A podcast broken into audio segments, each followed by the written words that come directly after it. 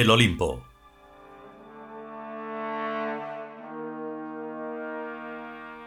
Vigésimo segundo capítulo. Primera parte.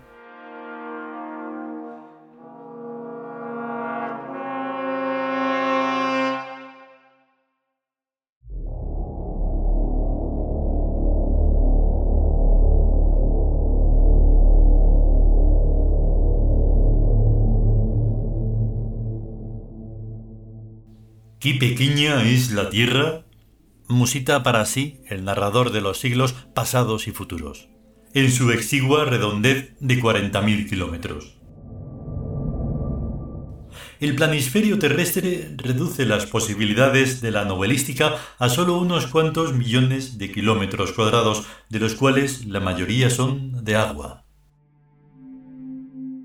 O sea, casi inservibles, excepto para las viejas películas de guerra y de piratas y para los nuevos documentales de Jean Cousteau.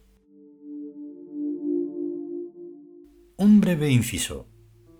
En un jeribeque extrañísimo del destino, o de lo que fuere, May había sido transfigurado en una suerte de viaje a los soles en donde nunca había sido enviado nadie, como son los soles negros del abismo, y por tanto, como en un olvido, se deshizo y sin poder detenerlo, la continuidad envió a Thor, una especie de aparato que suple muy bien la funcionalidad necesaria. Final del breve inciso.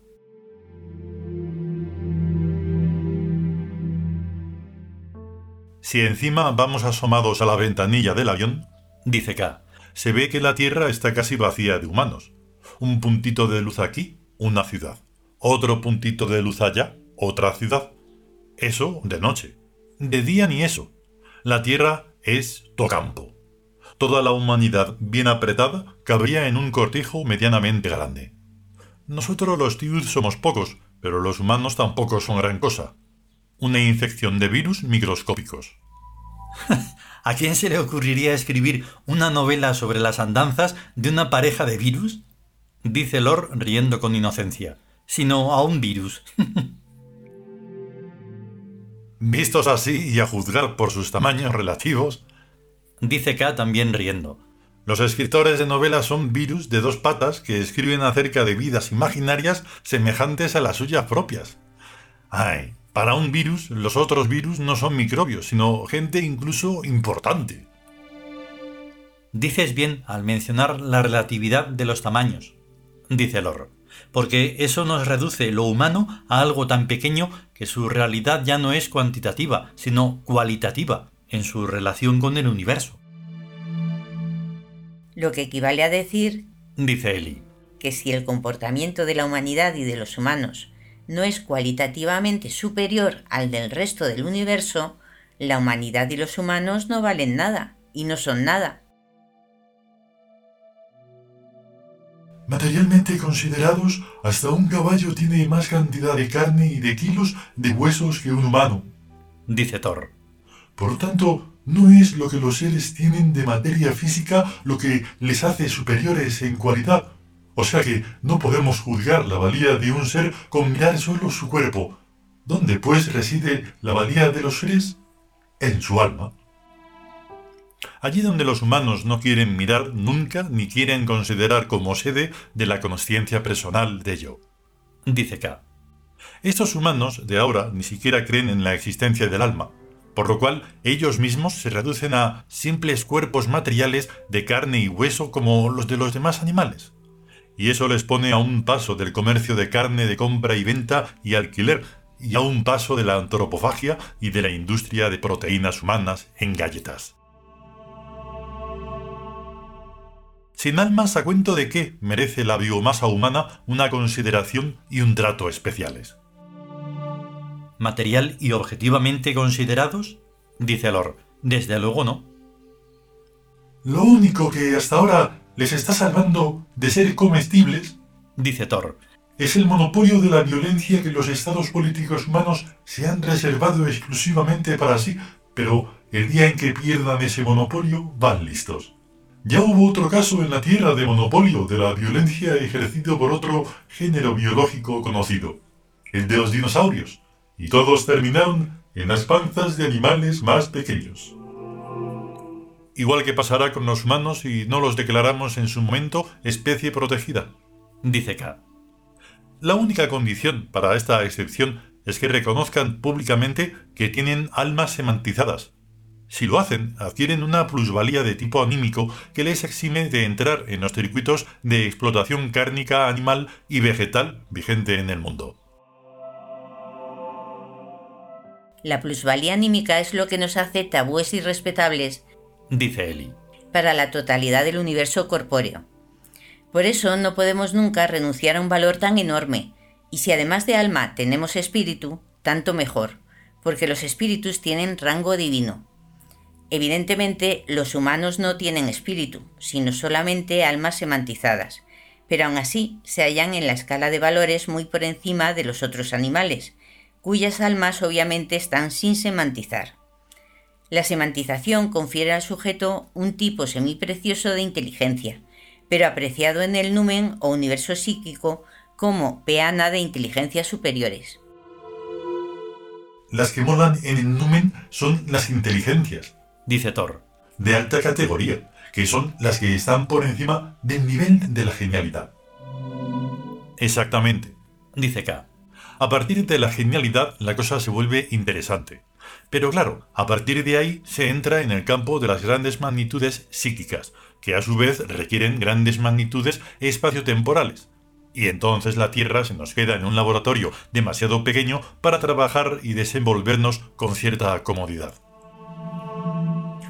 Me vuelo que estás refiriéndote, dice Thor, al tiempo futuro y a las extensiones extragalácticas. ¿Me equivoco? Esto me recuerda no sé qué. Lo que te recuerda, dice K, es a algunas sinfonías y conciertos de Beethoven. Sería necio embarcar nuestros cuerpos en infantiloides naves para viajes espaciales cuando ya podemos viajar mentalmente a los confines de este universo físico y a sus universos inmediatos con solo utilizar la tecnología musical elaborada por Beethoven, Mozart y Bach. Y por otros muchos, menos apreciados o menos conocidos dice Lor. Muy cierto, dice K.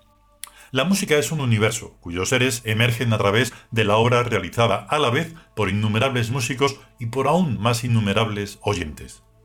Esos seres de la música son verdaderos seres físicos, tan reales y consistentes como nosotros y los humanos, y su universo es tan físico y real y consistente como este en que vivimos por ahora. Que yo sepa, el que en los tiempos modernos, primero y con mayor lucidez, lo descubrió y lo investigó fue Beethoven. Él comprendió, antes que nadie, que la música no es simplemente un arte, sino una vía de acceso a lejanías de otro modo insondables. A mundos exóticos, cuyos seres autóctonos viven vidas inimaginables, pero posibles para nosotros de discernir y diferenciar. Las civilizaciones de esos seres están tan avanzadas que muchas de ellas han sido capaces de llegar a la Tierra y de conquistar para sí, como artífices y como oyentes, a las almas más excelsas habitantes de este astro. Claro que con un modo de conquista que nada tiene que ver con estos burdos modos humanos de conquistar. La música es la voz del silencio. Una voz que enseña y describe y cuenta los hechos e historias de sus remotos mundos inalcanzables. Lo que poco o nada importa en la música es lo que suena, sino lo que sugiere. Esas luchas terribles y misteriosas entre sus avanzadas civilizaciones, esos paisajes y ciudades creados por otra naturaleza muy diferente a la de este universo que ahora habitamos, y por otra gente muy distinta a las que hasta ahora hemos conocido. Una gente inmensamente poderosa, pero que también tiene sus defectos y debilidades, y que en cierto modo nos necesitan. Esa gente no son dioses, pero ellos y sus mundos también pertenecen a los dioses como este astro en que vivimos. Por eso tal vez es por lo que se ha establecido el contacto. Estoy seguro de que existe una alta intencionalidad que incide tanto en ellos como en nosotros.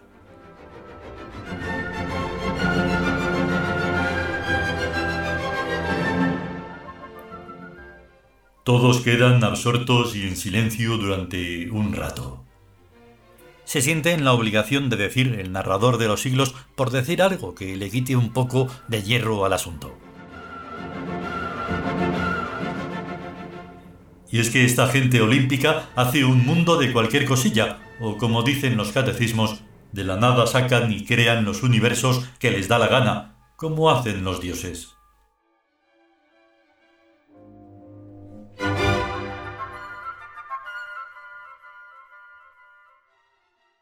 continuará.